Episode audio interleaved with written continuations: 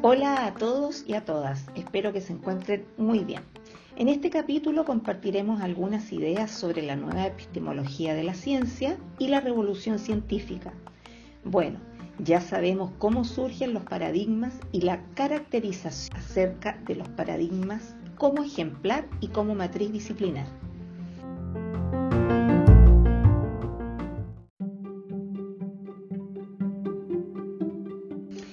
Veremos en primer lugar será analizar el trabajo de los científicos una vez que ya está consolidado el paradigma.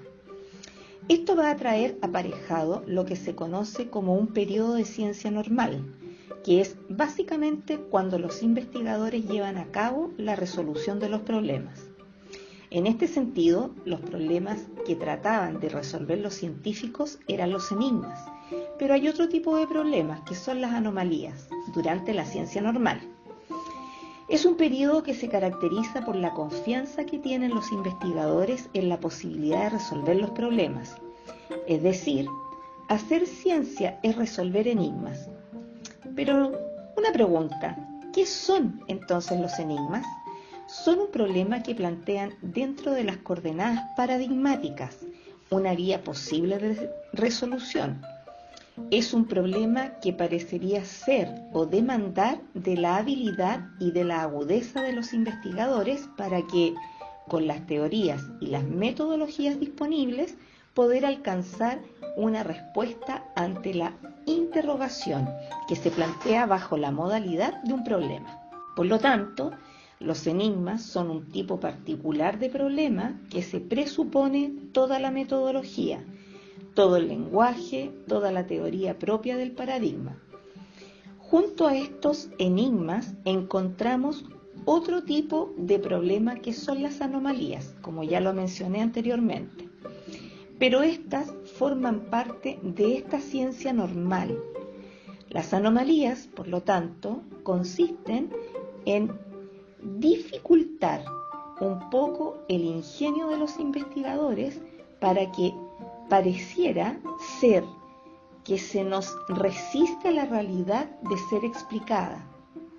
En términos un poco más simples, son un tipo de problema para cuya resolución no encontramos una guía posible con la metodología y la teoría disponible. En este contexto, parecería implicar una puesta en cuestión, leve, pero puesta en cuestión, pues no parecería ser viable alcanzar una respuesta con la metodología y la teoría disponible. Por lo tanto, estos son los dos grandes problemas que encontramos, pero sí tenemos que hacer una precisión más en relación con las anomalías. Lo que tenemos que indicar es que simplemente a posteriori las vamos a poder identificar como tales, porque el principio lo que podemos indicar es que con lo que los investigadores se encuentran son con problemas. Algunos que fácilmente van a ser resueltos, pero otros no. Únicamente cuando hayamos comprobado que no podemos resolverlo de una manera viable, diremos que se llaman anomalías.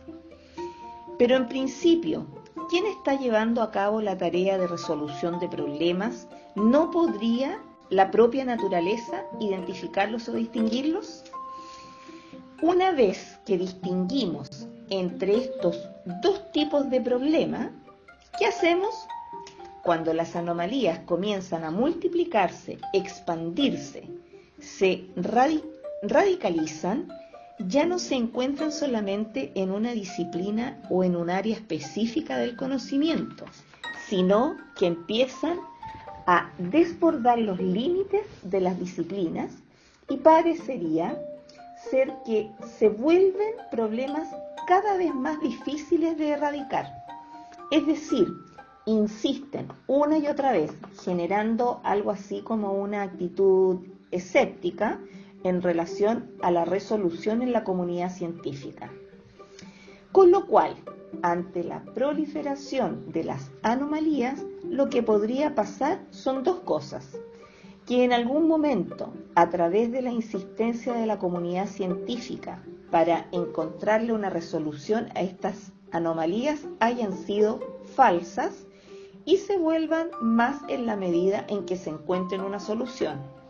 O bien, en la medida en que se expanden, se multiplican, van a dar lugar a un periodo de crisis que se da dentro de la vigencia del paradigma y que va a estar caracterizado fundamentalmente por la actitud escéptica de los investigadores que van a empezar a pensar y a poner cuestión su propia labor de investigación.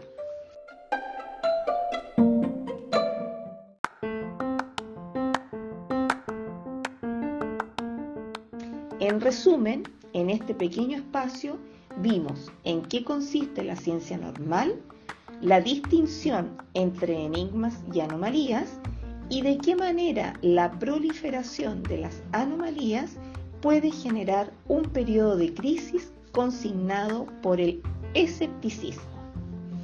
Este fue un capítulo más de Cosas nunca vistas e ideas jamás soñadas. Hasta la próxima.